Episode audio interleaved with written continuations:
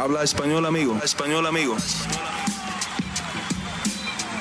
Damas y caballeros, están escuchando Hablemos MMA con Danny Segura. Bienvenidos al primer episodio de Hablemos Live del 2023. Episodio número 43 para ser exactos. Ustedes ya saben, año nuevo, pero yo sigo siendo Dani Segura, el host aquí de Hablemos MMA de este canal de YouTube. Igualmente, eh, periodista en el lado de inglés para MMA Junkie. Y bueno, encantado de empezar el año eh, con este podcast, con este show.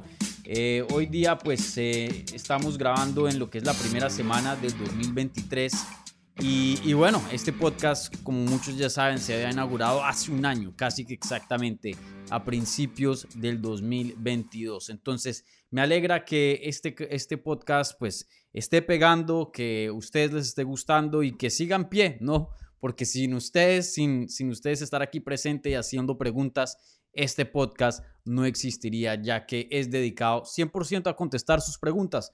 Vuelvo y lo repito, este podcast, aquí yo les entrego la nave de Hablemos MMA y ustedes se encargan de dirigir el contenido. Yo solo me siento al frente de este micrófono y hablo. Eso es todo lo que hago. Entonces, eh, bienvenidos, bienvenidos a otro episodio de Hablemos MMA, de Hablemos Live, perdón, el primer episodio del 2023. También bienvenidos a lo que es el 2023. Espero que hayan pasado bien con su familia, con sus amigos, festejando el año nuevo. Espero que eh, se hayan descansado, hayan comido rico y, bueno, que tengan mucha energía, mucho entusiasmo, muchas ganas de romperla en este 2023. ¿Vale? Entonces, eh, bueno, eh, ¿qué está en la agenda de hoy? Obviamente vamos a hablar sobre el incidente que Dana White tuvo con su esposa. De hecho, me sorprende que nadie en la pestaña de la comunidad había preguntado sobre eso, pero sí varias personas, gracias a Dios, me habían preguntado de eso eh, sobre Twitter, que hablara de eso en el podcast, ya que sí o sí se tenía que hablar. Y, y si no me lo hubieran preguntado, yo aquí hubiera hecho una intervención cojo el timón de Hablemos Live por unos minutos y, yo me hago esa autopregunta, ya que sí o sí, eso como periodista eh, se tiene que hablar. Yo no puedo pasar esto como desapercibido y dejar esto eh, pasar por ahí y que no, no se hablara, no aquí en este programa. Varios periodistas lo están haciendo, se han quedado callados eh, después de, ver y ser testigos de algo muy feo que quedó en cámara. Y, y bueno, aquí no, no se va a hacer eso. Entonces, eh, se va a hablar de eso. Voy a empezar, de hecho, el programa con ese topic, un topic que pues es muy incómodo hasta para mí mismo. A mí no me gustaría hablar de estas cosas, pero es mi obligación como periodista al público, al deporte, de, cerciorarse de que haya eh, información, de que em, haya... Em, sí, haya un análisis sobre lo que esté pasando y, estemos em, en la misma página, todo el mundo. Bueno, eh, igualmente hablaremos de Bellator contra Ryzen. Fue el evento que se dio a cabo en eh, el año nuevo, el 31. Eh, un evento que fue promoción contra promoción. Ryzen puso sus mejores cinco, o bueno, algunos de sus mejores cinco, y Bellator también hizo lo mismo. Y pues ahí tuvieron unos combates y, y fue una gran noche de peleas. No sé si muchos lo vieron, ya que pues fue como, yo me tuve que levantar como a las 5 de la mañana en hora de Miami para ver el evento. Entonces yo sé que a veces el cambio de horario, pues se pierden muchos fanáticos de, este lado del mundo, ya que eh, la mayoría de personas quieren estar durmiendo a esa hora, ¿no? Eh, también pues ustedes han preguntado sobre el regreso de Joel Álvarez, que regresa en febrero contra Subaira eh, Tukugov. Y, y bueno, un buen combate para el español. Ya más adelante analizaremos esa pelea. Y por ahí hay otras preguntitas también y obviamente lo que vendrá en lo que es el live chat, las preguntas que se hacen en vivo. Y les recuerdo, si quieren hacer una pregunta en vivo en el programa y que las ponga aquí en la pantalla, por favor vayan ahí al live chat y pongan su pregunta. Las preguntas que vengan con una donación, un apoyo al canal reciben prioridad, pero no exclusividad. ¿Vale? Entonces, eh, sin más espera, gente, empecemos. Empecemos y hablemos de MMA. Eh, en el episodio 43 de Hablemos Live, El primero del 2023, vuelvo y digo. Entonces, eh, como había mencionado al principio, tenemos que hablar lo, lo de Dana White. Aquí un tema obviamente muy delicado, ya que es violencia doméstica, un tema que es incómodo, un tema que muchas personas no, quieren tocar, pero un tema que tenemos obligación de, hablar, especialmente con lo que está pasando. Hoy día hay periodistas, hay medios que han estado, han estado haciendo su trabajo, han cubierto esto como se debe ser han mostrado y, reportado la información correctamente, han habido opiniones eh, o artículos, notas, opiniones, atinando muy bien a que obviamente esto es algo grave, esto es algo serio, pero así como han, algunos, han habido algunos medios y, le doy aquí felicidades a todos mis colegas de, de MMA por mostrar un poco de pecho, eh, de huevas, como se diría en Colombia, y perdón por la expresión, pero porque es difícil hablar de estas cosas. Muchas personas no quieren eh, incomodar al presidente de UFC, a la compañía, de pronto perder credenciales o estar de malas con eh, personas muy poderosas. Pero en el mundo del periodismo, o sea, nosotros no somos eh, parte del grupo de relaciones públicas. No, nosotros tenemos que hablar la verdad. Aquí no estamos para ver a alguien bien o mal. Si tú haces algo excelente, se va a hablar de lo que hiciste excelente. Igualmente, si haces algo terrible, también se va a hablar de eso. Entonces, este es el caso, este es el caso en el que nos encontramos hoy día. Entonces, para los que no saben, les doy un resumen relativamente rápido y, es que eh, el 31 eh, en México, en San Cabos, si no estoy mal, Alguien tomó un video del presidente UFC Dana White teniendo un problemita con la esposa. No se sabe qué se dijo, qué pasó exactamente, pero se veía la esposa que pues estaba eh, enojada, que eh, estaba triste, que estaba pues sin duda en, una, en una situación muy incómoda. Eh, se intenta ir de la situación. El presidente UFC Dana White la coge del brazo, no la deja irse y la detiene y ahí es cuando ella se da la vuelta, le pone una cachetada. Dana contesta con una cachetada, luego el video se pone como borroso. Recuerden, están como en un club, entonces también es un poco oscuro. Aparentemente, de lo que se ve, hay una segunda, hasta de pronto una tercera cachetada. Empuja a la esposa, que al parecer parece caer al piso y no se sabe si le mete una patada o no, pero un, movimiento muy similar eh, se ve en el video. Eso lo reporta luego el martes, el 2 de enero, TMC. Y junto con ese reporte ya viene una respuesta de Dana White. Seguramente lo que sucedió ahí fue que TMC contactó a Dana White y les dijo, hey, vamos a reportar esto, va a salir en nuestra página, tienes algún comentario, quieres añadir algo al, reporte, que es algo muy normal, una práctica muy normal y de hecho es eh, lo estándar, lo que se debería hacer en estos casos. Muchas veces como es en corto aviso, igualmente las personas pues quieren ser muy cuidadosos con qué es lo que dicen acerca del tema. Eh, usualmente no dicen nada y se reporta la historia y luego dice, hey, cualquier medio que sea, en este caso TMC, le pidió un comentario a esto, en este caso Dana White, y no recibió un comentario, una respuesta acerca de, de lo que sucedió en el momento que se publicó esta nota. Y luego ya más tarde vendrá algo o a veces Ah, hay gente que se queda callada y, esto nunca se, se, habla. En fin, eh, Dana White eh, en ese mismo reporte pues sale diciendo que esto es algo que nunca debió haber pasado, que está muy apenado, que es algo malo y que, bueno, habla de, la relación de la esposa, que esto nunca ha pasado en el pasado, la primera vez, 30 años de matrimonio.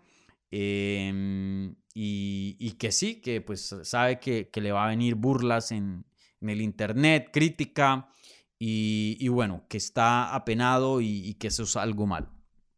Entonces se reporta eso. Y luego lo que sigue ha sido una... bueno, en muchas maneras lo que sigue después de eso, en cuanto a las reacciones, no solo de medios, pero de la misma compañía UFC, de ESPN, eh, que es eh, partners, que es compañeros, ¿no? Que están ahí en, eh, en conjunto, ya que ellos distribuyen el contenido exclusivamente de UFC. Eh, Igualmente respuestas de los peleadores, de medios y de los fans, reacciones de los fans. En muchas maneras me ha sorprendido algunas y otras no. Una de las primeras cosas que me dijeron apenas salió el video, no me acuerdo quién fue, pero me, me, dieron ahí el tag en Twitter y me habían dicho, hey, ¿qué va a hacer ESPN y al respecto? Y yo, le, y yo contesté ahí un quote tweet de esa pregunta y, dije, no van a hacer absolutamente nada. Me sorprendería si por lo menos mandan un comunicado diciendo que eh, violencia doméstica es algo malo. O sea, me, sorprendería. Y bueno, gente, ya vamos em, más de 48 horas desde que eso salió a la luz. Y ESPN, callados. UFC, callados. Ya varios periodistas han intentado contactar ambas organizaciones y ESPN dice, hey, nosotros no tenemos nada que ver en esto, nosotros solo distribuimos el contenido, vayan y hablen con UFC. UFC, cuando le han preguntado, dicen, vayan y vean el artículo de TMC, ahí está todo.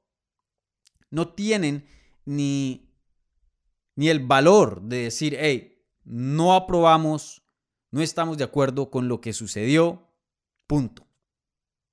Ni siquiera eso, nada, un silencio total de ambas partes. Y, bueno, fuera de eso, esas dos cosas que no me sorprenden y me las esperaba, y lo dije ahí en Twitter, em, sale la fanaticada y ahí veo ya en el live chat, eh, especialmente Milton, eh, no sé si otras personas estén diciendo esas cosas, pero Milton, te quiero decir una cosa. Luego salen los fanáticos diciendo que no, que igualdad, que una mujer le pegó a, Dana White, su esposa, la madre de sus hijos le pegó y que él está en todo su derecho de, devolverle varias cachetadas, luego y tirarla al suelo y hasta de pronto patearla. Eso es igualdad. Claro, como el feminismo está hoy día, si quieren ser iguales, pues agarrémonos a puños. ¿En qué sociedad vivimos? ¿En qué mundo vivimos donde eso les parece bien? Una señora ya de cincuenta y pico de años que, o sea, que tiene cuerpo de mamá y todo, que literalmente no es una amenaza a absolutamente nadie. ¿En qué mundo vivimos donde eso es correcto? ¿Qué tipo de mentalidad tienen ustedes para decir que, hey, sí está bien pegarle a una mujer? Claro. Ahora, si la mujer tiene un cuchillo, corra. Y si no puede correr, claro, peleele y, asegúrese de que su vida, y sin importar género, a cualquier humano que le pase algo, que estén en peligro, que su vida, que su salud esté en peligro, defiéndanse. Así sean neutralizar o atacar. Pero defiéndanse, eso está primero. Pero eso, ese no fue el caso. Estamos hablando de una mujer que estaba teniendo una discusión con su esposo, se quiere ir de la discusión y el man la agarra del brazo y la detiene contra su propia voluntad. Y ella reacciona y le pega una cachetada. O sea, y, ni siquiera es como eh, esta liga que, que, Dana White va a sacar de Dana White's eh, Power Slap League, donde se van a parar ahí dos contendientes a darse cachetadas durísimas. No es que ya haya venido desde aquí atrás, literalmente le hizo así. Por descarado, por, por haberla detenido y, agarrarla del brazo y no dejarla ir en contra de su voluntad. Y eso está incorrecto, lo que hizo Dana White de agarrarla. Y la respuesta también está incorrecta, hay que decirlo así. Violencia es violencia. Pero de ir más allá y en público, en público, de ir más allá y tener las agallas, o ni siquiera las agallas, pero de ir más allá y, tener el descaro de pegarle varias veces a la esposa, a la madre de tus hijos, y luego tumbarla al suelo, o lo que aparentemente se veía que la tumbaba al suelo, eso no está nada bien, eso es violencia doméstica. Si esa mujer quiere poner cargos a su esposo, y claramente no, porque en ese mismo eh, reporte TMC había dicho que eh, la primera vez que pasaba, que fue algo, estaban tomando alcohol, que fue un, error y que prácticamente apoyando el esposo. Eh, pero bueno, eso ya es problema de ellos, es decisión de ella si quiere seguir con él o no, si hacen las paces, lo que sea. Y eso está bien también, ¿no? Pero si ella quisiera poner cargos a Dana White, a Dana White lo arrestan. Eso es un crimen. Eso es violencia doméstica. Pero hay gente en el mundo que está diciendo, no, está bien. Vuelvo, lo digo. En ningún momento la salud, la vida de Dana White estaba en peligro, que tenía que defenderse. Y defenderse es cubrirse, eso es defensa, salir corriendo, neutralizar la cosa. Lo que Dana White hizo fue un ataque. Que eso es distinto. Eso es muy distinto. Y otra cosa, Dana White en ese mismo comunicado de TMC está admitiendo su error. Está admitiendo que eso nunca debió haber pasado, que eso está mal. Dana White, él mismo, lo está diciendo. No, él no hizo excusas, él no dijo, no, pues es que ella me pegó primero. No, es que yo estaba tomado. Él literalmente dijo, la cagué. Y que eso está bien. Me parece muy bien que reconozca su error y que de primerasas diga, hey muchachos, lo que hice está mal. Por favor. Aquí nadie que, que se vuelva un Andrew Tate y que se envalentone y diga, sí, las mujeres se merecen sus golpes. No. Literalmente, él mismo dijo que está mal. Y aún así hay gente defendiéndolo, cuando él mismo no se está defendiendo a él. Él le está diciendo al público, a todo el mundo, que lo que hizo está mal. Pero aún así, hay peleadores, hay fans diciendo que está bien defendiendo a Dana White cuando él mismo les está diciendo, muchachos, no me defiendan, no, no, no, esto está mal, no lo hagan. Por favor, por favor. Y Milton, tú, tú me caes muy bien, tú has estado por aquí varias veces. Por favor, si, si piensas así, te lo suplico y, no es aquí atacándote, no, no, no es aquí yo, hey, miren, eh, dándomelas de, de, de, alguien eh, superior moralmente a ti o, parte de la cultura de cancelamiento. Eh, nada de eso. Milton, de verdad, te lo digo, a, persona y a, y a, toda la gente que piense así y esté viendo este video, tengan una reflexión, porque esa no es una manera de vivir la vida donde la violencia es una respuesta. Y aún así, si hablamos de igualdad, que me parece algo estúpido y me parece algo eh, que en este caso es ridículo y ya expliqué por qué, si hablamos de igualdad, ella le pegó una cachetada así. Él se la dio desde aquí atrás. Ella pesa probablemente 120 libras. Dana White pesa 220. Y Dana White le pegó varias veces. Si nos ponemos con ese argumento idiota, aún así las cosas no están iguales. Entonces, por favor, por favor, gente, eh, lo, lo, que, lo que yo he visto en estas últimas 48 horas, vuelvo y lo digo, ha sido medios, en muchas maneras eh, ha sido sorpresa y en otras no y en otras no. Y, y sí, la verdad que esto ha sido, eh, lo dije en Twitter, ha sido, ha sido triste de ver que, todavía hay gente que piense de, esa manera, ¿no? Em, y, vuelvo y lo digo, no, no es por dármelas aquí, esto es lo más lejano que puede haber de cultura de, cancelamiento. Y, es algo que a mí no me gusta para nada y no soy parte de eso. Y de hecho, eh, para los que me conocen en, privado, muchas cosas yo, yo he dicho acerca de eso. Y, bueno, tengo mis propias opiniones acerca de ciertas cosas que, hoy día vemos en la sociedad, especialmente eh, con el Internet, ciertos fenómenos que se han creado. Pero les digo, esto no es eso. Esto no es eso. Esto no es cultura de cancelamiento. Esto se llama responsabilidad. Esto se llama morales. Esto se llama cosas tan obvias. Eh, vuelvo y lo digo, el mismo Dana White está diciendo que la cagó, que fue un error. Y, vuelvo y digo, Milton, acabaste de decir, pues obvio, ¿qué va a decir eso? Él no lo ha dicho ahorita porque están, de pronto pueda que esto se, lo, lo metan problemas o algo así. Él no lo ha dicho ahorita. Él tiene una frase que ya varios lo han repetido, ya que esto salió a la luz y se las voy a leer ahora mismo. Obviamente en inglés, pero se las voy a traducir.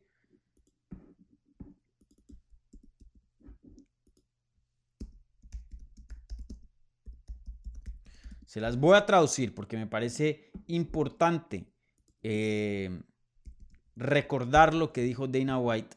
Creo que fue, si no estoy mal, en el 2019, acerca de un caso de violencia doméstica. Eh, no, perdón, en el 2014 y esto se lo habían preguntado, no sé si fue ESPN, pero le habían preguntado em, acerca de, de un caso de violencia doméstica. Y esto fue lo que Dana White dijo en el 2014. Esto fue acerca del caso de Ray Rice, del jugador de, de, la NFL, que, que, le había pegado a, a su comprometida. Dijo, esto fue lo que dijo Dana White. Si hay algo en la que no puedes regresar, si hay un error en del, del que no puedes regresar, es ponerle las manos a una mujer. Y siempre ha sido así dentro de UFC desde que empezó. Usted no, no hay regreso de haberle podido poner las manos a, una mujer. Y UFC, en muchas ocasiones, a gente que ha tenido casos de violencia doméstica, para afuera, los cortan. Entonces, Milton, con este perogrullo que, que, me das y diciendo no, pero es que obviamente va a decir eso. Lo ha dicho cuando no estaba acusado de nada, literalmente hace ocho años. Vuelvo y lo digo.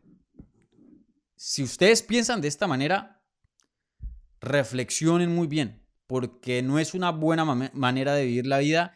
Y, brother, eh, si van a tener relaciones, novias, esposas, y hablo pues para los hombres obviamente, ya que pues la audiencia es 95% o más hombres, y, bueno, esto es específicamente a los hombres.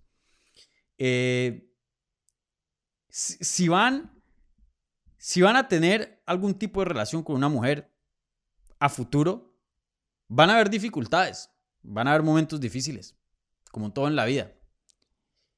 Y, y, estoy hablando que moralmente esto es mal, pero literalmente, legalmente. Si ustedes piensan así, brother, van a terminar en la cárcel. Van a terminar jodidos. Pues porque es obvio. Estas son cosas que no se pueden permitir. Entonces, bueno, yo sé que aquí el topic es, muy largo. Ya vamos como 20 minutos hablando de esto. Pero se tenía que hablar, mi gente. Se tenía que hablar. Y la verdad que ha sido muy decepcionante ver ser, ciertos medios no cubrir o cubrir de cierta manera esta historia y no decir las cosas como son. Por ahí, no voy a hablar nombres porque no quiero empezar drama, pero por ahí ya he visto cosas que es tapándole más bien lo que hizo a Dana White. Y, bueno, eh, esto solo pasa en el mundo de las artes marciales mixtas, en el mundo de los deportes de combate. Si esto fuera el presidente de la FIFA, se los aseguro que al otro día resignaría o lo echan. Uno de las dos. Inmediatamente FIFA sale, por más corrupta que sea esa organización, sale diciendo algo. Y así pasaría en la NFL, así pasaría con el NBA, así pasaría literalmente en cualquier otra industria. Pero en el mundo de las artes marciales mixtas, en los deportes de combate, porque, ay, sí, pues ya, ya tienen violencia, me imagino. No sé por qué. Ven el deporte de cierta manera que estas cosas pueden pasar y nadie dice nada, nadie se queda callado, UFC se queda callado, ESPN se queda callado y la vida sigue. Nada pasó. Extremadamente eh, triste que se vean esas cosas. Y bueno, vamos a ver eh, qué pasa Em, por ahí se vio un reporte que las acciones de Endeavor, que es la compañía madre de UFC, bajaron después de que salió la noticia y, muchas veces al mercado em, depende de, ciertas, de ciertas cosas que pasan en el público. Y, bueno, no sé, ah, fue, más allá de eso, no sé qué otras consecuencias traiga esto. Eh, obviamente ya Dana White y su esposa dijeron algo al respecto y, me gusta que Dana White haya mandado el mensaje de que, hey muchachos, la cagué, esto está mal. Em, pero vuelvo y le digo, esto es algo grave, esto es algo muy serio. Veremos qué otras consecuencias traerá, si es que trae algunas. La verdad no, no creo, pero bueno, uno nunca sabe, ¿no? Uno nunca sabe. Pero creo que esto se va a olvidar en unas semanas y la vida continúa y va a haber cero consecuencias por esto, desafortunadamente. Bueno, ahora sí pasamos a lo que son las preguntas de la pestaña de la comunidad. Eh, esta pregunta, vuelvo y lo digo, no se hizo en, la pestaña de la comunidad, pero sí me la habían preguntado en Twitter. Entonces, eh, sí o sí ustedes siguen por ahora 43 episodios en el programa, en este programa de Hablemos Live, sí siguen encargados del contenido. Y muchas gracias, y lo voy a decir por nombre, déjenme, y pongo aquí Twitter rápidamente. Muchas gracias a... Ya les digo.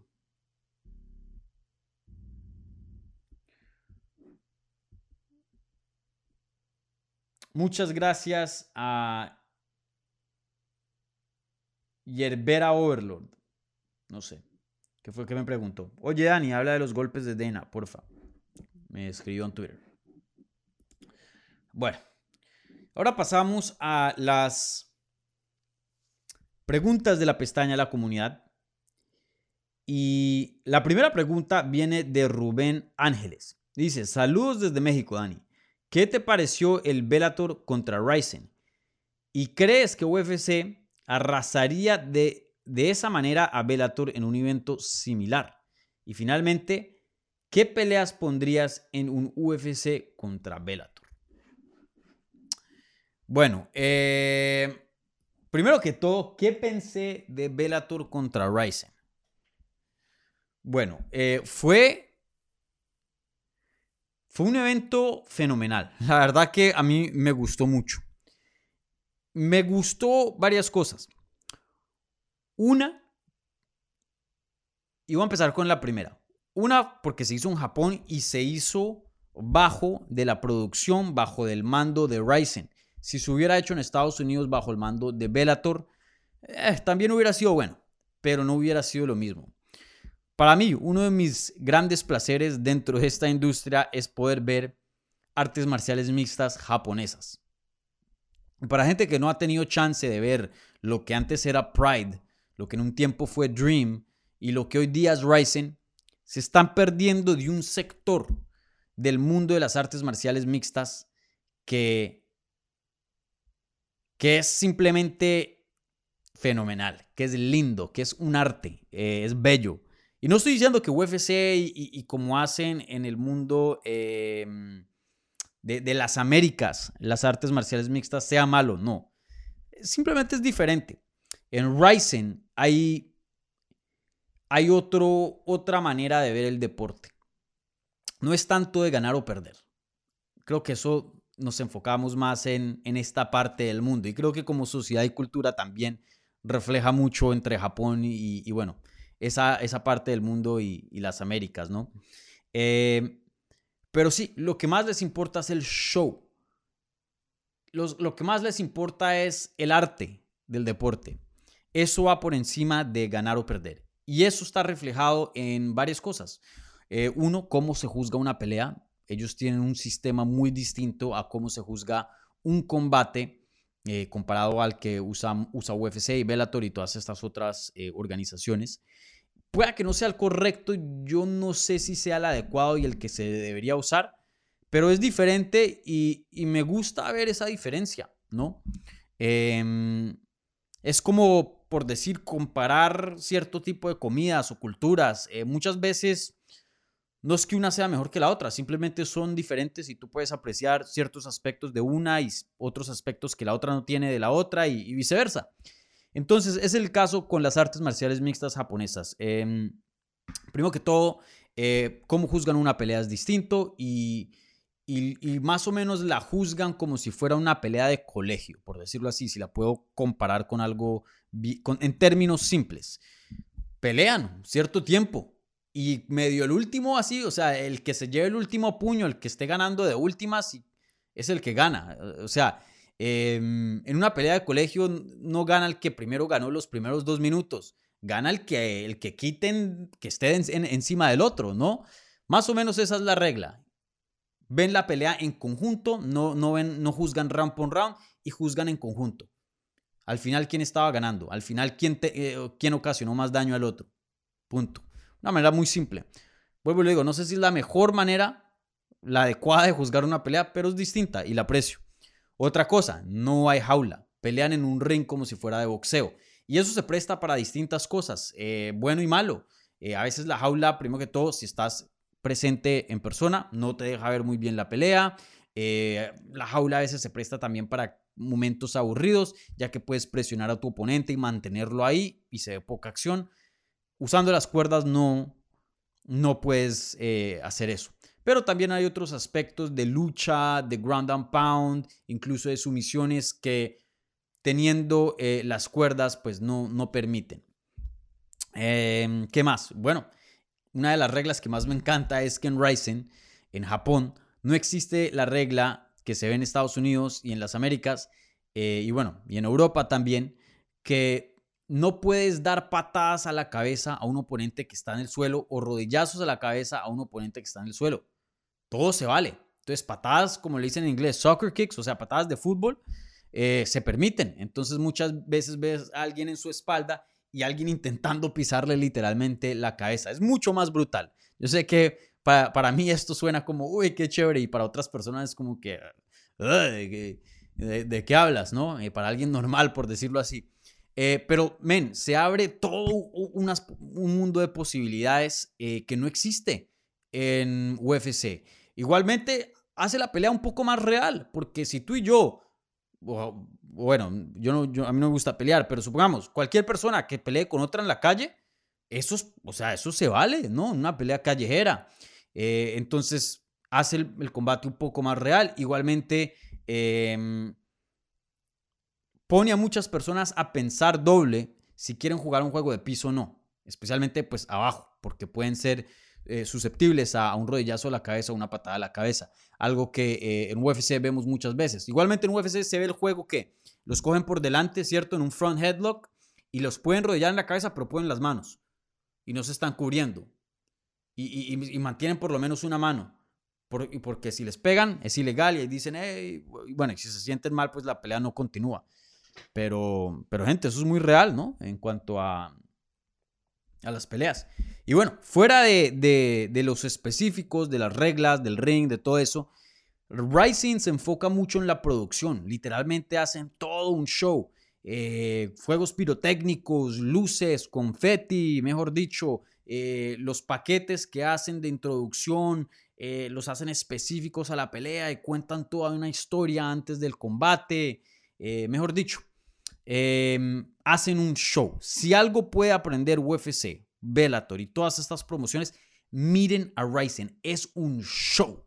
Uno quiere ir porque es una experiencia en persona. Uno quiere ver, y pueda que los mejores peleadores no estén peleando, pero es un entretenimiento, es un show. Y, se los pongo como ejemplo. hay muchos. Em, hay muchos músicos, muchos artistas que de pronto eh, no es que sean los mejores, pero ponen un show. Luces, la tarima, todo, el vestuario, mejor dicho, lo que es toda una experiencia a veces cuando vas a un concierto. Como hay otros que simplemente son muy buenos, talentosos, pero se paran ahí, cantan, hacen lo que tenían que hacer, una tarima normal y se van, punto. Eh, Ryzen, la verdad que son los mejores en cuanto a producción. Eh, es increíble lo que hacen. Entonces, em, vuelvo y lo repito, si no han visto un show de Ryzen, se están perdiendo de un sector muy grande de las artes marciales mixtas que es muy, muy bello, muy, pero muy bueno. Y bueno, ya me estoy súper alargando en esta respuesta, pero es que me puedo literalmente quedar aquí todo el día echándole flores a, esa promoción. Eh, y bueno, eh, me gustó mucho que hayan equipos contra equipos, Bellator contra Ryzen, este deporte también es muy individualista y cuando se prestan estas cosas que eh, no se prestan muy a menudo, las aprecio. Pero me gusta que no pase muy a menudo. Por lo general sí me gusta eh, como las artes marciales mixtas son hoy día presentemente. Eh, bueno, eh, la otra parte de la pregunta. ¿Crees que UFC arrasaría? Ah, bueno, otra cosa que quiero mencionar. Yo entrevisté a AJ McKee ayer para MMA Junkie en inglés, que peleó en el evento estelar de, de esa cartelera contra Roberto Gisusa. Y él me contó que salió, primero que todo, el walkout de él fue uno de los mejores, fue súper bacano. Él salió con todo un traje, eh, con toda una armadura de, de samurái y con una espada y todo. Em, y se veía, pero que esa armadura, eh, o sea, debe estar en un museo, no, no se veía ahí como un, trajecito que compras en cualquier lugar, no, se veía potente, se veía algo pesado, algo de calidad. Y, bueno, le pregunté acerca de eso y me contó que ese traje Le costó nada más y nada menos que 100 mil dólares y pesa 20, ¿cuánto me digo? 25 kilos.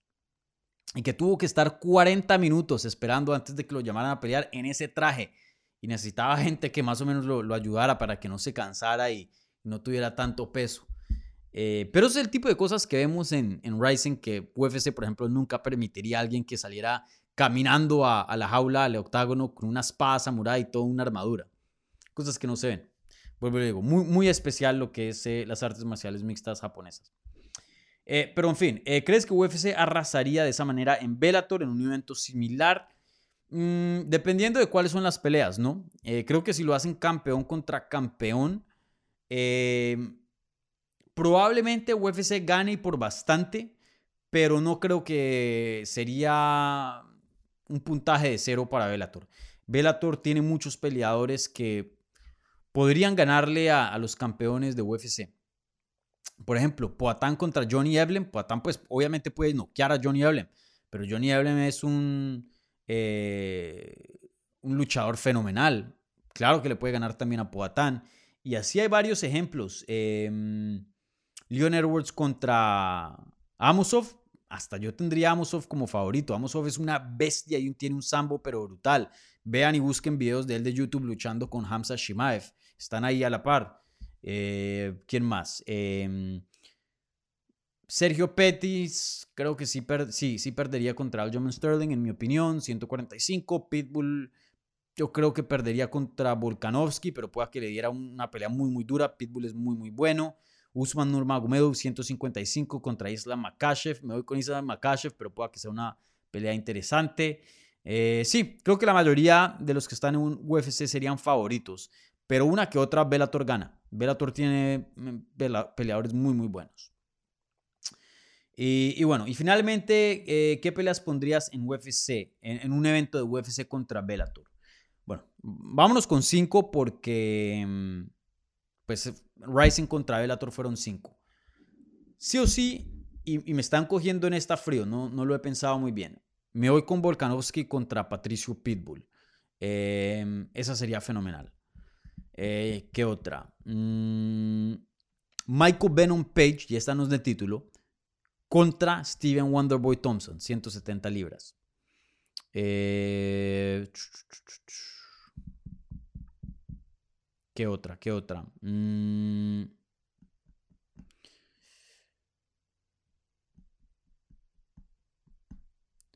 A ver, 135, esa, esa es muy buena. Em, men, por ahora voy dos. Mm. Bedim Nemkov. Ese sí yo creo que pueda que sea el mejor peso semipesado del mundo. Contra cualquiera que tenga el título de la UFC campeón contra campeón. Eh, en este caso, désemoslo a. Bueno, se lo vamos a Jiri, porque Jiri técnicamente pues no es el campeón, pero todos sabemos que en nuestros ojos sí, porque nunca perdió el título. Jiri contra Bedim Nemkov. De hecho, Bedim Nemkov peleó contra Jiri Prochaska Rising en esta misma promoción que les estoy hablando. Em, y creo que perdió.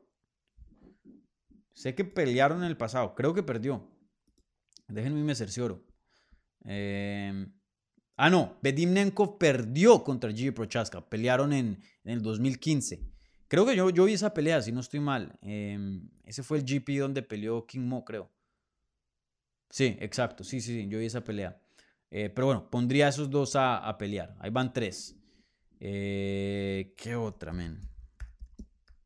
AJ McKee lo pondría contra Michael Chandler sería bacana, un ex Velator, entonces eh, sería interesante esa. Mm, y, ¿quién más? Y haría la revancha de Chris Arbor contra Amanda Nunes, ¿por qué no? ¿Por qué no? Sí, esas son las cinco que escogería yo. Amanda Nunes contra Chris Cyborg. Eh, Michael Chandler contra AJ McKee, Patricio Pitbull contra Volkanovski, Michael Venom Page contra Steven Wonderboy Thompson y Benim Nemkov contra Jiri Prochaska. Ese sería mi 5. Bueno, eh, muy buena pregunta. Ahora pasamos a otra pregunta. Eh, Andrés Navarro, hola Dani, buen día. ¿Hay algún peleador fuera de los rankings que en tu opinión podría ser un gran prospecto para este 2023? Saludos desde Tijuana. Brother, hay muchos, muchos, muchos, muchos, muchos. El 2023 va a ser el año del prospecto. Va a ser el año donde va a haber mucho talento desconocido que se vuelve conocido. Mucho talento que no está en los rankings, que va a entrar a los rankings. Mucho talento, em, mucho talento nuevo lo veo, hay toda una ola gigante de talento nuevo y ya hay peleadores que están envejeciendo y, creo que va a haber un cambio generacional muy grande en el 2023. Obviamente está por verse, solo es una especulación, pero más o menos como veo el juego de las artes marciales mixtas, creo que, eso es lo que veremos. Veremos a muchos veteranos perder y, muchos jovencitos tomar un paso adelante y asumir puesto como figuras muy importantes dentro del deporte.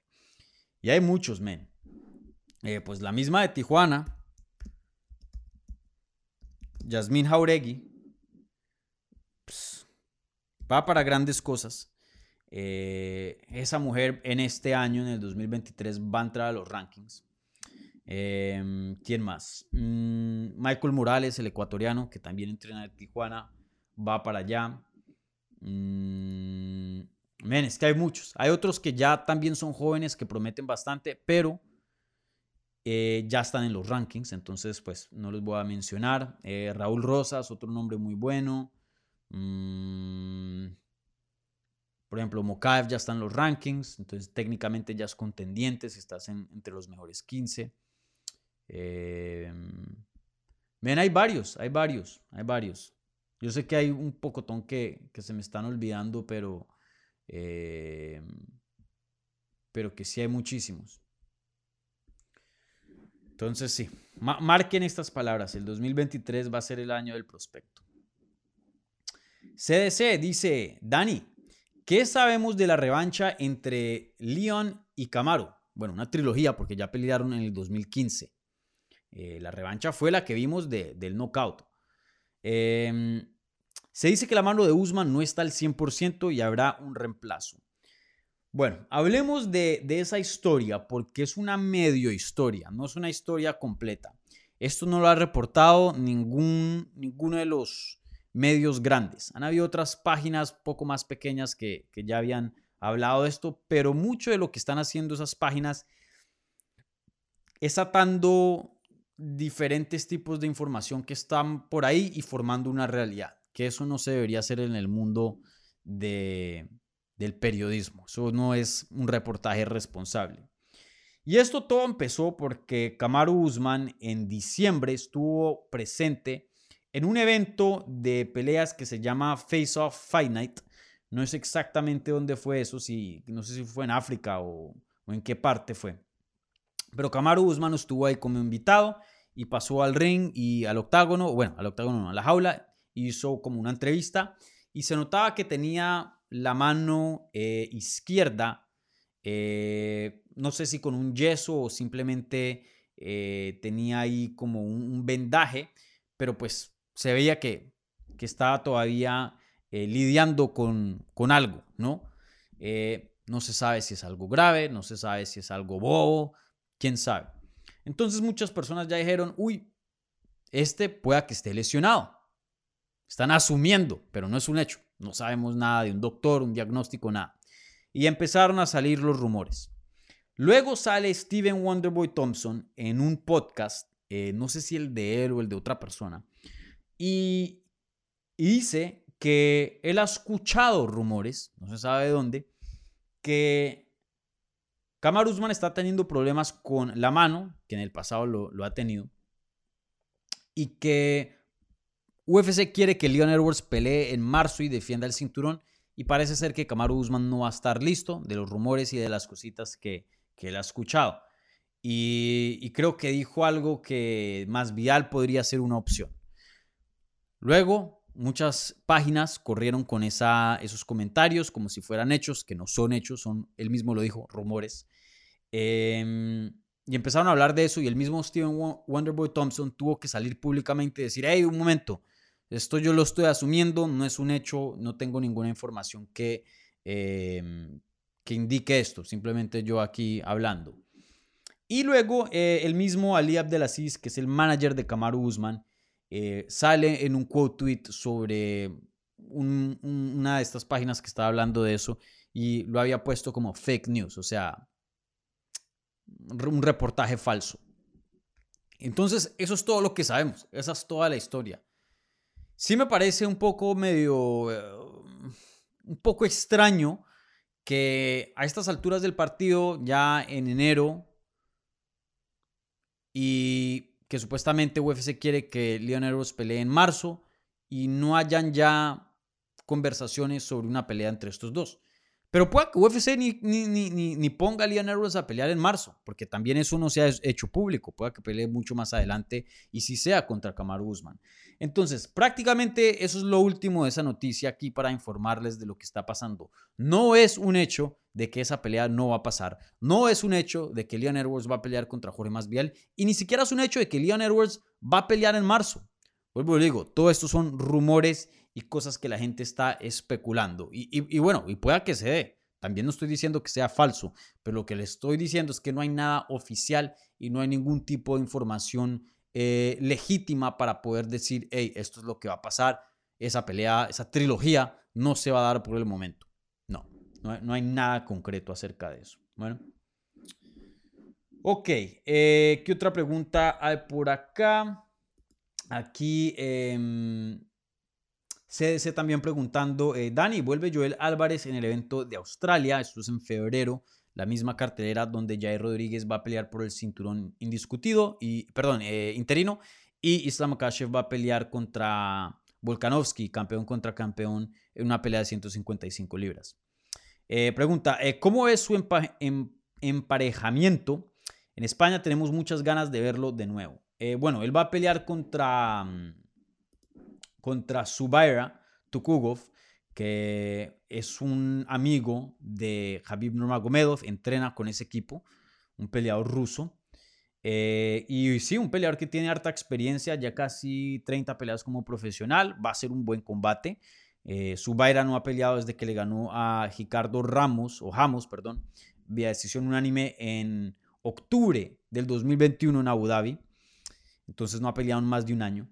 Y, bueno, Zubaira es bueno, no voy a decir que no, se ha mantenido dentro de UFC, eh, hace cosas muy buenas, pero de, todo ese equipo de Team Eagle, del equipo de Javib, yo diría que él es uno de los, no voy a decir que es uno de los peores, pero sin duda no es uno de los que se destaca, no es un Usman Nurmagomedov, no es un em, eh, Umar, no es un eh, Islam Makashev, él ya viene peleando por mucho tiempo, ya tiene 31 años de edad y, no ha podido entrar a los rankings ni ser contendiente. Vuelvo y digo, solo mantenerse en UFC es súper difícil y, obviamente en, el esquema grande, obviamente que sí es un buen peleador.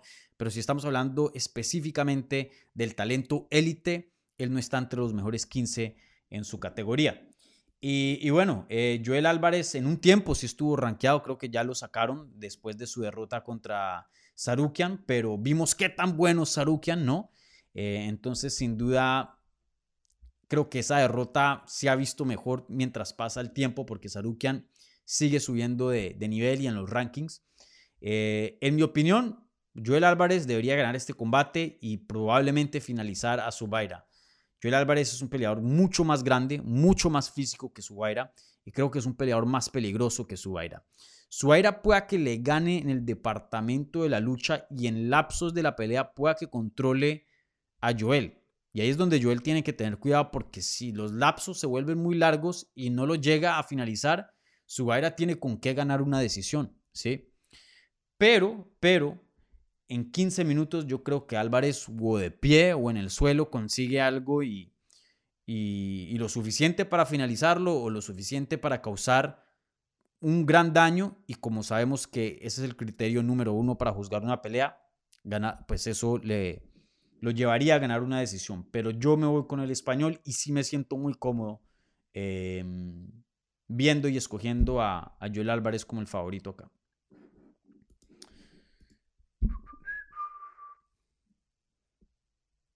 Bueno, eh, esas son todas las preguntas de la pestaña de la comunidad que tenía aquí subrayada. Eh, si no hay muchas preguntas en el live chat, puedo volver aquí a, lo que es la pestaña de la comunidad. Pero por ahora, llevamos 50 minutos, imagínense. Eh, pasemos ahora sí a las preguntas del live chat. Y así como hice en el último episodio del 2022 de Hablemos Live, me voy a quedar un tiempo de más, ya que pues este es el primero del año y bueno, aquí para, para empezar el año con fuerza. Así que no se preocupe para la gente que diga, hey, eh, ya 50 minutos, solo nos queda 10 minutos de programa. No, voy a quedar, eh, voy a hacer los 90 minutos, ¿vale? Entonces eh, me quedan unos 40 minutos de más. De pronto lo termino un poco más temprano. Ahí veremos cómo me llega la voz. ¿Vale? Eh, bueno, por aquí Jesús M. Hola Jesús, ¿cómo estás? Feliz 2023. Chris Limited Edition dice Happy New Year, crack. Feliz año. MMA Total, saludos de Dagestán. Yo esa todavía no me la creo. Que alguien hispano esté por allá. Esa todavía no me la creo. Hasta que MMA Total me mande una foto en Instagram o en Twitter, por ahí en unas montañas así, con la barba, sin bigote. Eh, de pronto en un caballo, no sé. Hasta que vea eso no, no le voy a creer.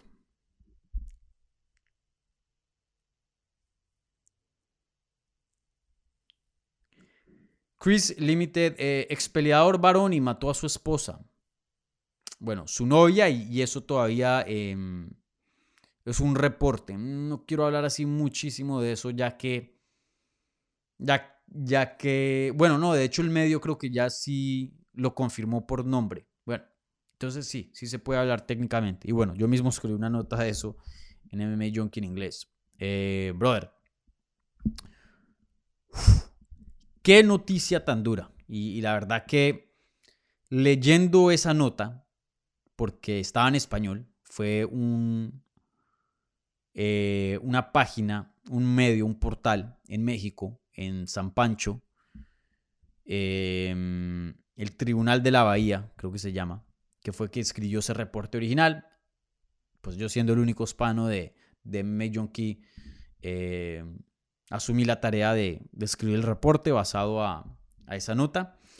Y, brother, leyendo los detalles de, de, lo que sucedió, la verdad que es una historia muy triste y me entristeció aún más después de ver eh, ciertos comentarios de un peleador y de un terapeuta que eh, trabaja con muchos peleadores y uno de ellos fue Phil Baroni. Y eso me hizo aún más triste acerca de esta noticia, porque la verdad que eh, aquí hay, hay, varias cosas, varias cosas en, en juego, como varios varias partes de esta historia. Entonces, la historia es lo siguiente. Parece ser que Phil Baroni y su novia, no esposa, una mexicana llamada Paola, no dieron el apellido por cuestiones legales de no poder eh, revelar el nombre de la víctima completo, pero eh, una mujer Paola, eh, que aparentemente es más o menos de la misma de Phil Baroni, 46 años de edad, novia de Phil Baroni, eh, nacida en el DF, mexicana, estaban de vacaciones ahí en San Pancho y parece ser que, pues, acorde del reporte, y esto fue lo que Phil Baroni le contó a las autoridades, porque él mismo se entregó, él mismo fue el que buscó las autoridades locales, eh, fue que ellos estaban, eh, pues, pasándola bien, ¿no? De vacaciones, tomando cerveza, fumando ahí unos porritos, marihuana. Y en esas, pues, no, no, tengo ni idea cómo se presentó, pero eh, su novia le contó, pues, que prácticamente le había puesto los cachos, que tuvo relaciones con otro hombre, y pues ahí Baroni perdió la mente, se puso muy bravo, empezaron a discutir, le dijo que se metiera a la ducha, ella dijo, no, yo no me voy a meter a la ducha, la agarró y la tiró contra la ducha, eh, ella se pegó en la frente, contra la pared, se cayó al suelo y se pegó nuevamente en la cabeza. Baroni, eh, eso, es lo que, es lo que dice Baroni. Quién sabe exactamente qué fue lo que pasó. Esta es la versión de él, entonces tengan eso en cuenta. Eh, Baroni, pues ayuda a Paola a levantarse, la cuesta en la cama, le quita la ropa, le pone eh, una cobija porque tenía mucho frío. Y luego ella le pide que vaya por cerveza y cigarrillos. Él, va, sale del hotel, consigue el pedido, regresa y piensa que está dormida, pero al intentar despertarla, no tiene signos vitales, no está respirando, está muerta. Ahí es cuando él sale del hotel, busca las autoridades locales y busca ayuda. Las autoridades locales llegan y confirman, está muerta. Y esa es la versión que Phil Baroni eh, pues, contó y hoy día pues es arrestado y está en la cárcel y eh, ya abrieron una investigación por el delito de homicidio, entonces sin duda está enfrentando un cargo muy duro, pues obviamente ya que eh, lo que él hizo fue lo que llevó a la muerte de, de Paola, su novia. Em, un caso obviamente extremadamente triste, feo, que pues a alguien le, pase esto. Y ahí es cuando digo, ven, vemos el caso de Dana White y obviamente Dana White no hizo algo de, ese nivel, pero sin duda todavía cae dentro de lo que es el topic, el tema de violencia doméstica, violencia contra la mujer.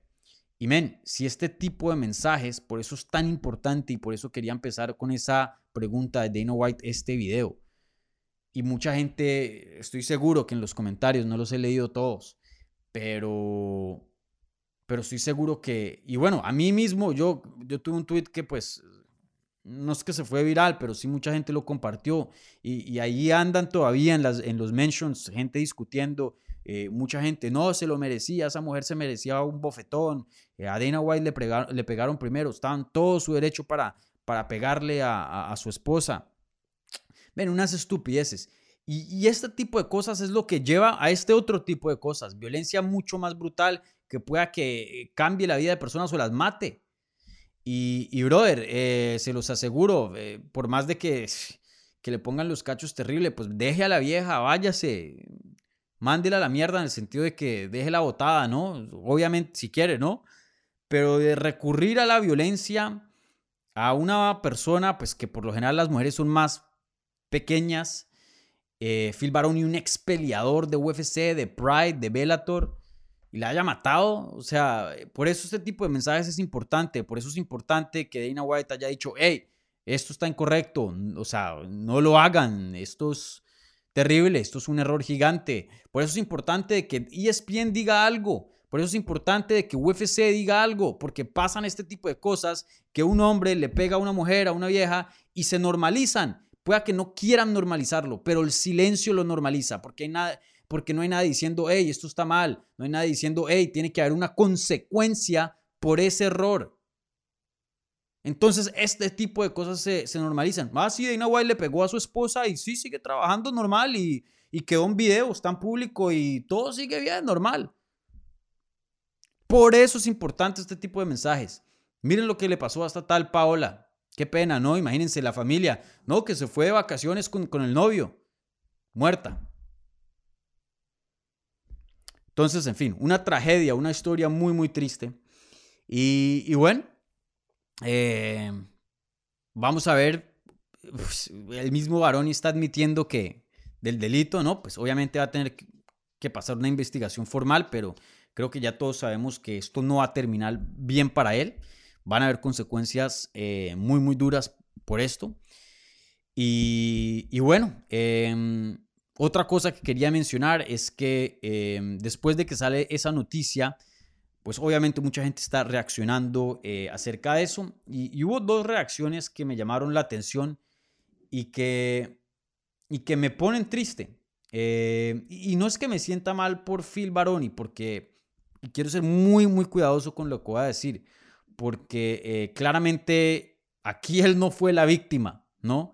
Y lo que hizo es asqueroso, es terrible. Vuelvo y clarifico para que no me, no me malinterpreten. Em, pero déjenme y, les, y les traigo aquí dos eh, tweets que vi de dos personas que, bueno, una que sigo y que conozco y otra que no, pero que he entrevistado. Em, en Java.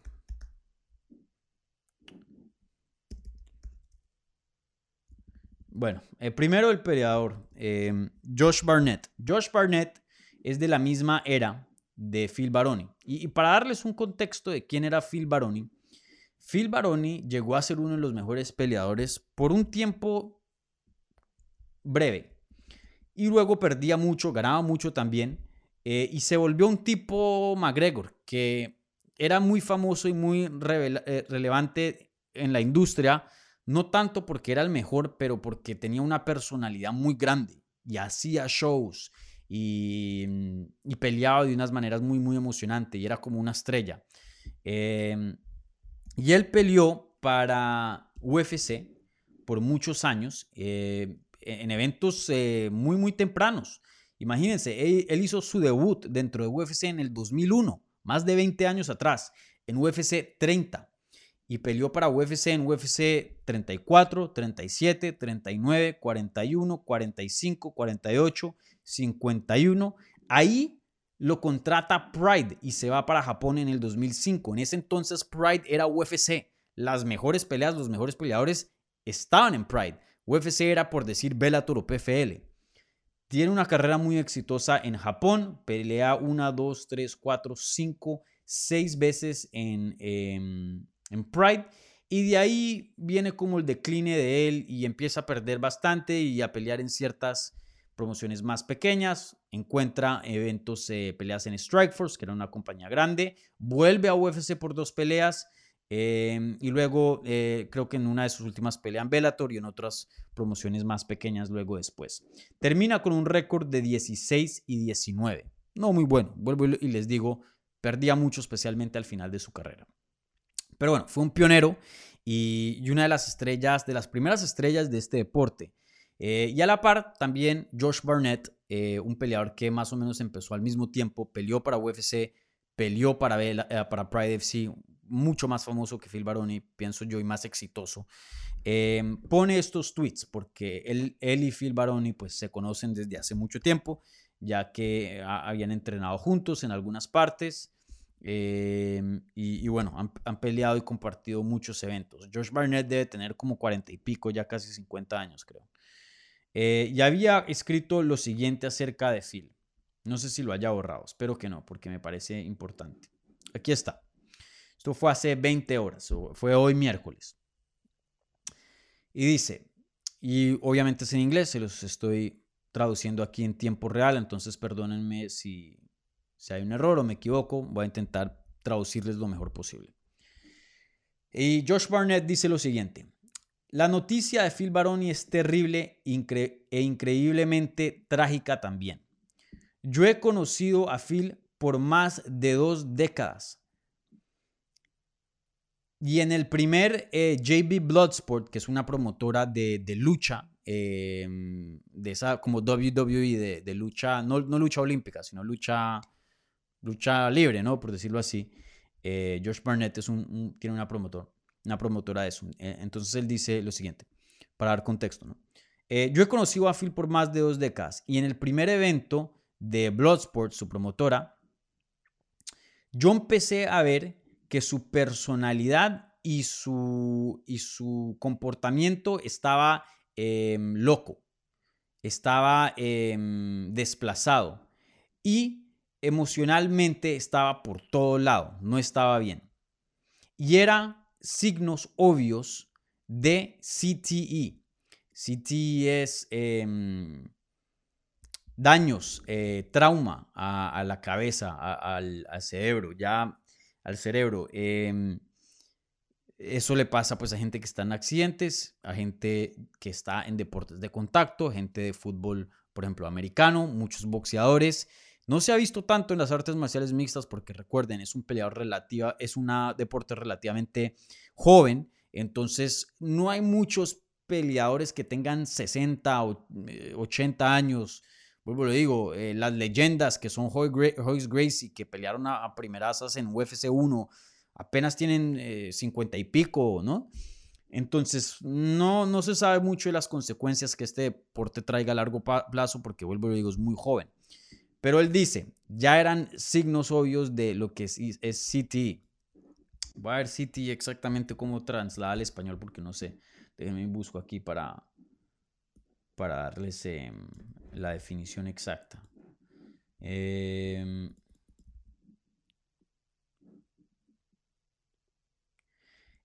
en español, acorde a Google, sería encefalotapia traumática crónica.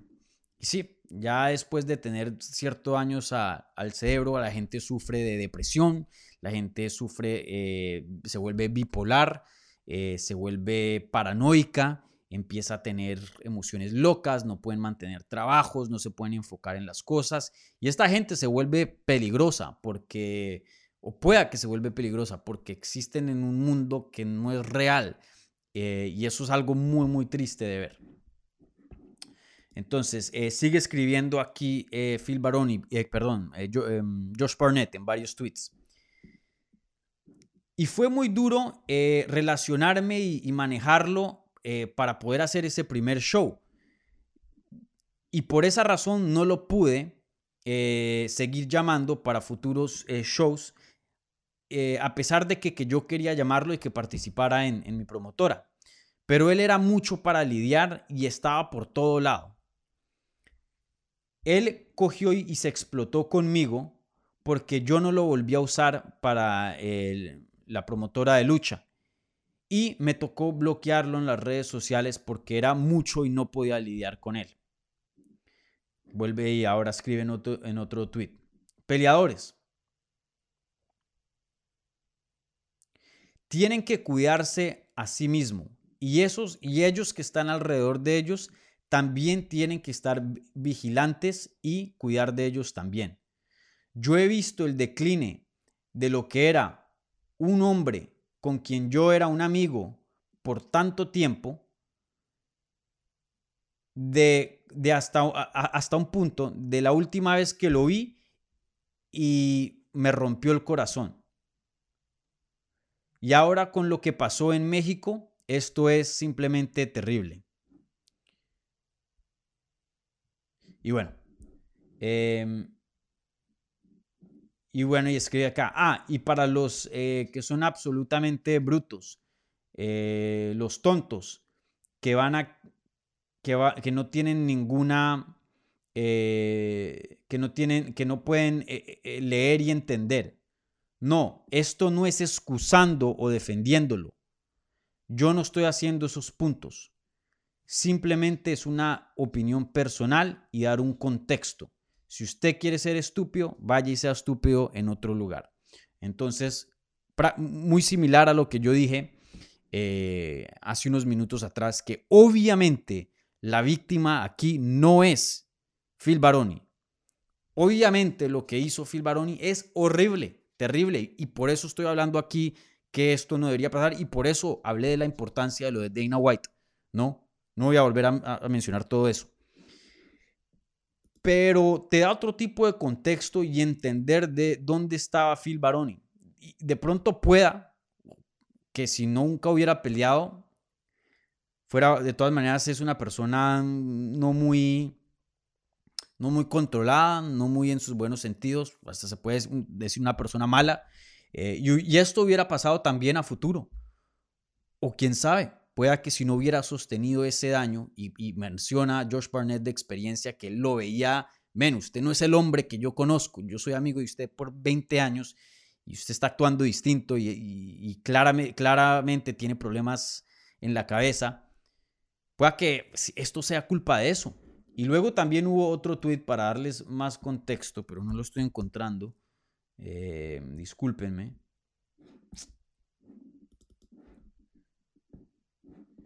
Eh, de otra persona, un terapeuta eh, que yo conozco, que trabaja para Jackson Wink, eh, haciendo em, terapias estructurales, ah, abrir hombros, espaldas, y él trabaja con muchos peleadores porque si no estoy mal, la práctica de él está al lado literalmente de Jackson Wink del gimnasio, ahí en Albuquerque, y, y él lidió varias veces y trabajó con Phil Baroni.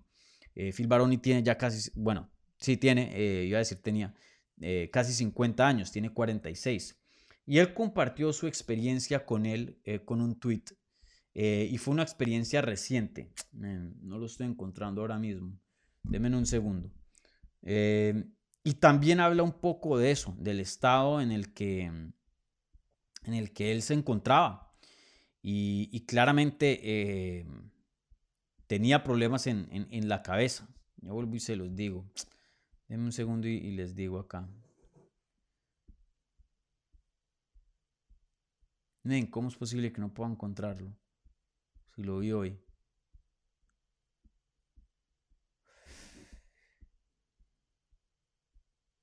Bueno, en fin. Em, él hablaba, el tweet prácticamente se, los quería decir, eh, leer, perdón, palabra por palabra y hacerles aquí la traducción, pero no lo encuentro. Eh, él prácticamente em, compartió una experiencia que pues lidió con él un tiempo y después em, hubo una situación donde ahora su exnovia, en ese tiempo su novia, él cogió y, le tiró, se metió en un argumento y, al frente de la oficina de él cogió el perro de la novia y se lo tiró a ella y tuvieron que, o sea, que no darle nada de, Em, de vetarlo, de, no, no otorgarle permiso de, volver a, lo que es la, oficina de él debido a ese incidente. Entonces, eh, sí, men, em, quería añadir eso porque esa parte también me, me entristeció mucho, men, y, quién sabe también a futuro, quién sabe cuánto más veremos de esto, ya que, em, vuelvo y lo digo, este deporte es relativamente joven y, y a futuro muchas de nuestras leyendas que, tienen mucho daño em, cerebral, pueda que tengan estos problemas, problemas, em, no estoy diciendo que vayan y maten a alguien, pero tengan problemas con su salud mental y se vuelvan gente eh, bipolar, gente depresiva, gente, eh, eh, mejor dicho. Y, así yo he escuchado historias, historias de pronto no públicas que no puedo hablar, pero he escuchado ciertas cosas de peleadores que, que se les olvidan las cosas eh, hay, cosas, hay casos muy tristes, muy tristes. Entonces, em, sí, todo eso fue una tragedia, una, una historia terrible y me gustaría que hubiera menos. Y, justo el 2023 estamos empezando de una manera muy fea.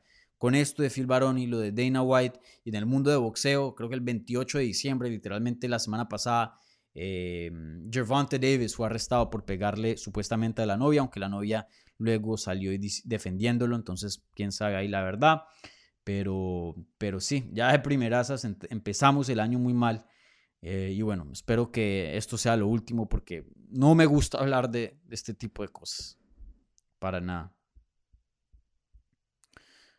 Bueno, eh, aquí hay unas preguntas del el super chat. Entonces, como ustedes saben, reciben prioridad aquí en el canal. Entonces, déjenme. Em, Ah, eh, Chris Limited. Eh, si antes te admiraba, ahora te respeto más. Cero tolerancia con la violencia doméstica. Eh, gracias, pero no, no, es algo, o sea, es lo mínimo, es algo que, todos deberíamos hacer. No, no, es que eres una buena persona si haces esto, no. Es el estándar de ser un ser humano. por favor, gente. Y gracias por el apoyo, em, Chris. Bueno, eh, creo que eso es todo en cuanto a preguntas de, mm, por ahora de, del super chat. Entonces voy a seguir con las otras. Mm, ¿Qué más hay por acá?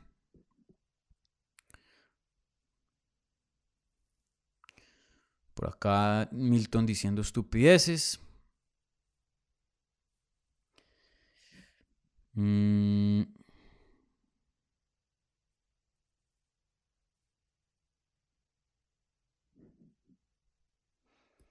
Emerson Negrón, eh, saludos desde Perú, Dani. ¿Sabes por qué Joel Álvarez no se queda por completo en Estados Unidos en algún gimnasio, ya que solo va a Las Vegas por un mes y luego se regresa a España? Eh, necesita otros aires. Pues no necesariamente. Hasta ahora, eh, Joel Álvarez ha llegado a ser en un punto rankeado con su equipo y peleando desde España. Entonces, claramente le está yendo muy bien. Em, y, bueno, brother, su familia está en España, su vida está en España, es difícil irse de su país. Y, vuelvo y lo digo, ha tenido mucho éxito peleando desde España, no es que le esté yendo mal. Eh, también es difícil conseguir visa y que puedas ya radicarte en Estados Unidos. Eh, sea, hay muchas cosas ahí en juego. No sé, de pronto ni le gusta a Estados Unidos, quién sabe. Eh, ya eso, pues le tendría yo que preguntar a, a Joel o otra persona. Yo no puedo contestar por él, no tengo ni idea. Pueda que Chance hasta lo haya pensado, quién sabe. Dani, felicidades a ti, Luke, Brian Campbell, Ariel Helwani, por tener las agallas de cubrir las acciones asquerosas de Dana White. Como un hombre mexicano se ganaron mi respeto. Gracias, Rodrigo. Eh, y hay otras personas, no solo nosotros, que hemos hablado de, estas. Eh, pero vuelvo y lo digo, también hay otras y no quiero mencionar nombres que lo, lo, ocultan y no sé si intencionalmente o intencionalmente em, lo normaliza, ¿no? Ya debido a que estas cosas no, no se deben tolerar.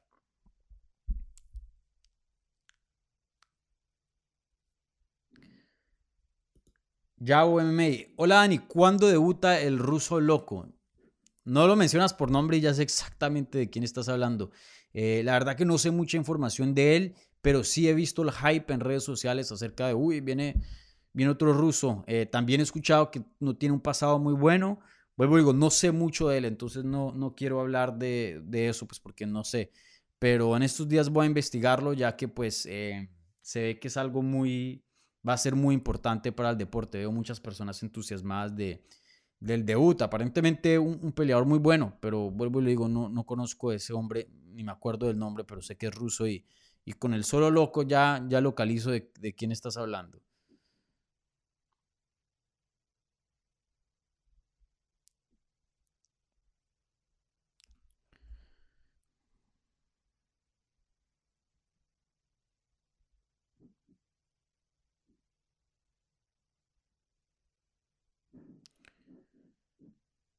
Mm. Increíble, increíble que haya este tipo de comentarios en, en el live chat.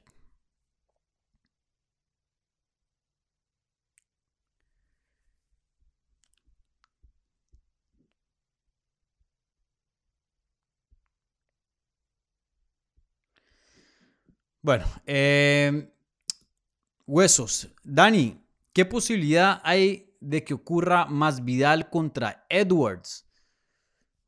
Eh, buena pregunta. Y ¿saben que yo no odio esa pelea? Yo sé que muchas personas, y lo he visto en los comentarios, eh, no están contentas con más Vidal. Y entiendo por qué. Y entiendo por qué. Pero miren, para mí la pelea que toca hacer es Leon Edwards contra Kamaru Usman, la trilogía sí o sí se tiene que hacer. Eh, yo me gustaría que fuera la siguiente pelea de título, ya que, vuelvo y digo, están uno y uno, es una pelea gigante, Kamaru Usman defendió el título creo que fue cinco o seis veces, se merece por mérito una revancha inmediata para mí que hagan esa pelea. Pero, pero, si Kamaru Usman de verdaderamente está lesionado y no puede pelear, para el tiempo que UFC necesita que Leon Edwards pelee o va a estar fuera seis meses, un año, pues tendrán que hacer otra pelea. Y de otra pelea, por más de que hayan muchos más contendientes que se merezcan la pelea más de que Jorge Masvidal, de todas maneras a mí me gustaría ver la de Jorge Masvidal. Me parece que Leon Edwards, alguien que ha trabajado muy duro, se merece una pelea de dinero, porque eso es lo que es Jorge Masvidal, le va a traer muchas vistas va a vender el pay-per-view. Y encima de eso, hay una historia. A Leon Edwards le pegaron varios puños. Jorge Masvidal a Leon Edwards detrás de las escenas después del evento de UFC Londres en ese entonces, en el 2019. Y así quedaron las cosas. Y, el mismo Leon Edwards ha dicho, yo quiero esa pelea. Tarde o temprano, así sea en la calle o en el, el octágono. Esas fueron las palabras de él. Yo tengo que empatar esta. Así no se queda. Entonces, creo que hay ciertos casos donde a veces se le puede hacer un favor o otorgar un deseo al campeón debido a que es el campeón y, bueno, sería una pelea gigante, quien no la, quisiera ver, por más de que hay otros que se la merezcan más. Vuelvo y digo, si se puede hacer la pelea de Kamaru, 100% Kamaru. Jorge Masvidal ni por nada se puede saltar a Kamaru. Pero si Kamaru no va a estar listo, Jorge Masvidal no me parece una opción mala para mientras tanto, mientras el campeón se, se bueno, perdón, el ex campeón se recupera y regresa para una trilogía. Ahí yo, pero yo sé que probablemente estoy muy solo en esa opinión. De pronto no. Pero lo que sí sé es que em, hay muchas personas, em, hay muchas personas no muy contentas con, con Jorge Masvial. Y, y, no sé por qué, es muy raro. Muchas personas dicen, ah, pero no ha ganado un pocotón de tiempo. Pero el, mismo caso es con Tony Ferguson. Hasta Tony Ferguson anda en una peor racha que la de Masvidal. Y aún así Tony Ferguson es mucho más querido. Yo no veo el hate a Tony Ferguson. Entonces no, no, sé, no sé exactamente qué esté pasando por ahí.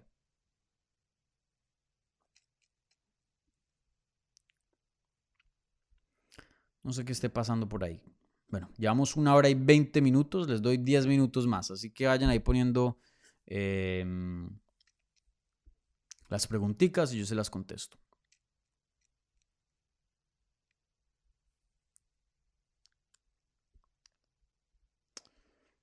¿Qué otras hay por acá? Aquí preguntándome de Phil Baroni, ya hablamos de eso. Em,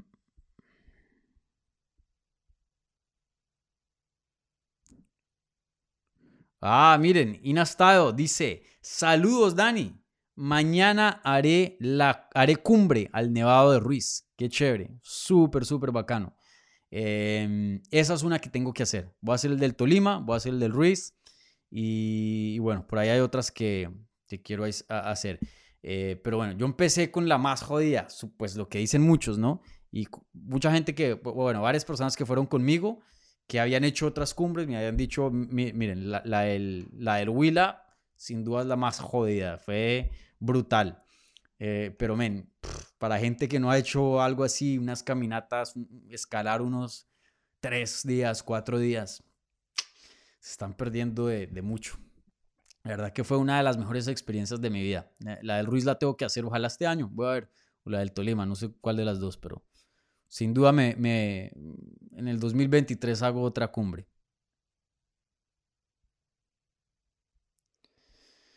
Mm, ¿Qué otras preguntas hay por aquí?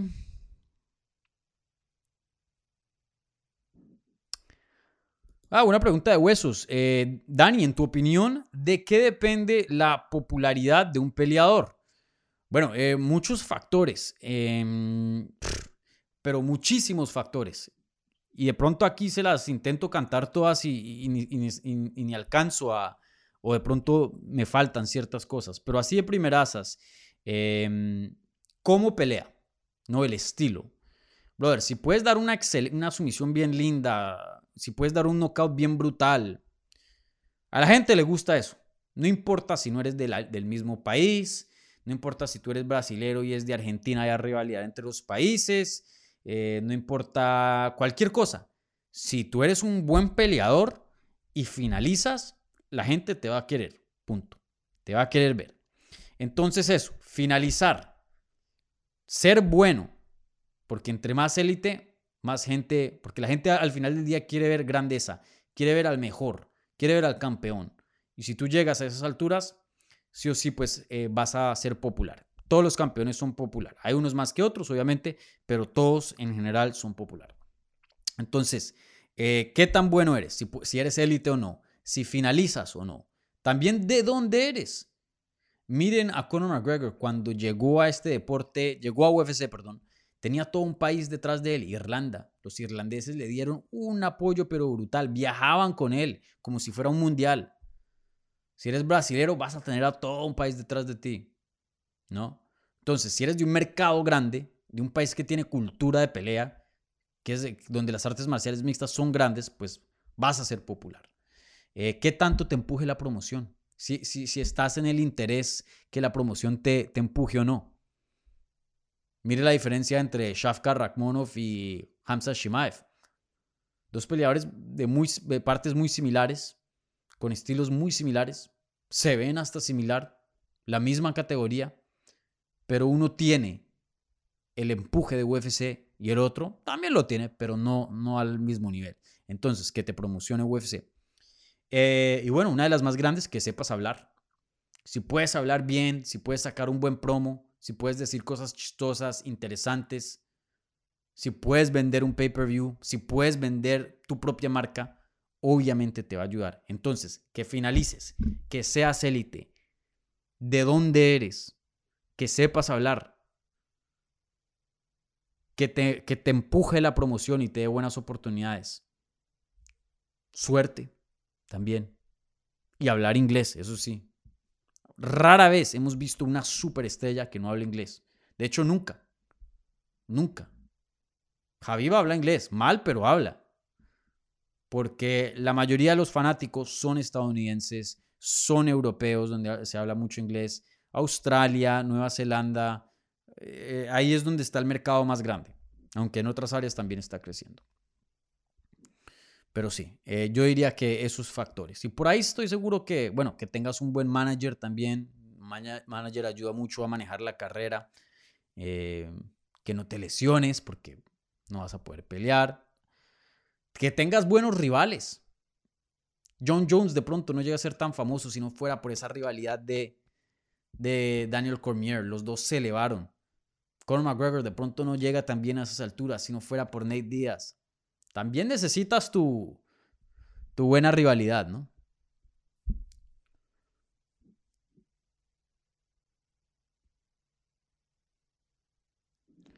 Jamie Cruz Morales, eh, ¿qué sabes del, arte, del altercado de Ilia Topuria que golpeó a un cantante, un tal Omar?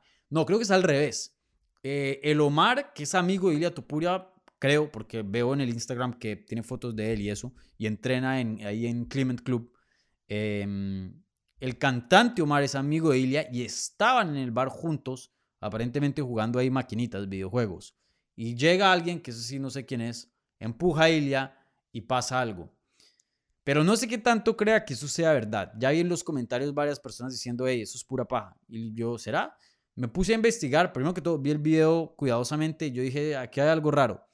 Luego me puse a investigar y este tal Omar ha hecho ese tipo de cosas como para publicidad o no sé.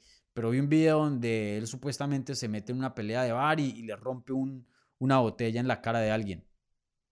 Y, y, claramente pues hay alguien ya está ahí con la cámara perfecta, o sea, se veía pura paja, pura mentira. Eh, entonces no sé qué tan real sea. A menos que ya veamos un caso con la policía o algo así, creo que en MMA Junkie no vamos a tocar ese video y decir, hey, hubo un altercado como si fuera algo de verdad. Ahí hay suficiente historia con ese tal Omar para de pronto no, para creer que eso fue mm, em, una broma o una broma o algo, no sé. la verdad no, no conozco.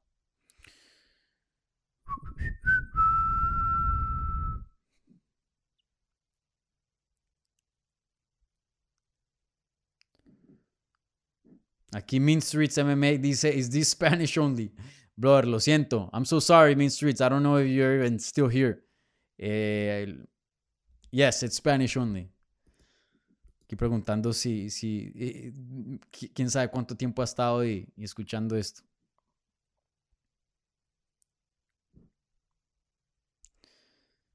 Listo. Em, hay otras preguntas ahí. Hay varias preguntas. Eh, guárdenlas para la siguiente semana. También aguantan para la siguiente semana. Pero ya aquí voy a terminar el programa. Ya que llegué a los 90 minutos. Pero no se acostumbren, ¿no?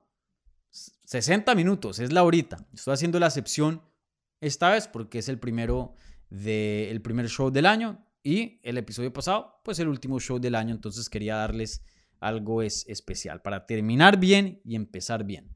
¿Vale? Eh, un par de anuncios, un par de cositas eh, que quiero anunciar antes de, cerrar. Em, hice un video de los top 5 knockouts del 2022. Es muy distinto a los premios de Hablemos MMA, donde escogimos el mejor de cada categoría. En esta repasé los 5 mejores y los organicé. Ahí estuvo ese ese video. Ahí estuvo ese video eh, cortico, como de 10 minutos. Vayan y lo chequen, muy bueno. Y me gustaría también saber qué knockouts ustedes eh, tuvieron en su top 5, ya que hubo muchos y, la, elección y la organización fue, fue difícil, ¿vale? Eh, en estos días también vendrá un video de las mejores peleas del 2022, las cinco mejor, un countdown, entonces también estén ahí atentos para ese contenido, vayan, hagan like, compártenlo, ustedes ya saben. Eh, y también tengo otras sorpresitas por ahí que, que vendrán, ¿vale? Eh, igualmente, quería empezar el año con unos cambios que tengo planeado, pero esos vendrán con el tiempo. No les voy a decir exactamente qué es lo que viene, eh, se los anunciaré ya cuando los cambios estén listos para implementarse. Pero vienen unos cambios, unas eh, cositas que voy a hacer aquí para el canal. Creo que a muchos de ustedes, si no a todos, les va a encantar. Y, bueno, y, ahí, como les dije, cada año esto va a seguir creciendo y creciendo.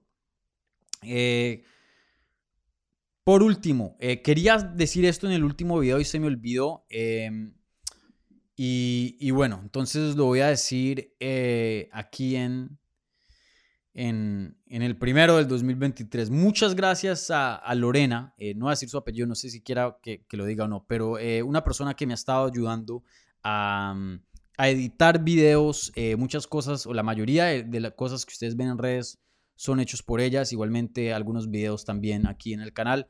la verdad que ha hecho un trabajo excelente y, ha sido gran parte y es parte de este crecimiento del canal. Entonces, simplemente quería públicamente agradecerle a ella por, por su esfuerzo y, bueno, aquí apoyando mucho al canal. Eh, bueno, como siempre, gente, denle un like al video, por favor, compártanlo si son nuevos y les gustó el contenido. Suscríbanse para más eh, contenido en español sobre las artes marciales mixtas. ¿Vale? Un abrazo, los quiero todo. Eh, toda la suerte del mundo, con muchas ganas en este 2023. Métanle duro, pongan metas, cúmplanlas, disfruten, mejor dicho este es un gran momento para recapacitar y, como dije, poner metas y hacer cambios si es que quieren hacer cambios en sus vidas. Espero que sí, para bien. Y, bueno, eh, siempre el, eh, eh, al comenzar al año es como una buena, una buena manera de, implementar cosas. Y, bueno, ya ahí ya em, la ciencia puede respaldarme en esto. No es que nuevo año y no es otro día más, no si hay algo en la mente con el cambio del año, con el comienzo de algo nuevo, que ayuda a que, uno pueda poner cambios en, en, juego. Entonces, em, bueno, ahí em, esa tarea le queda a Milton también, porque no me gustó mucho los comentarios que dijo, ¿vale? Entonces, bueno, en fin, un abrazo, gente, cuídense y nos veremos eh, el próximo miércoles a la misma hora. Igualmente, estén atentos ahí a un par de sorpresas que les tengo en el canal. ¿Vale? Un abrazo, cuídense. Chao.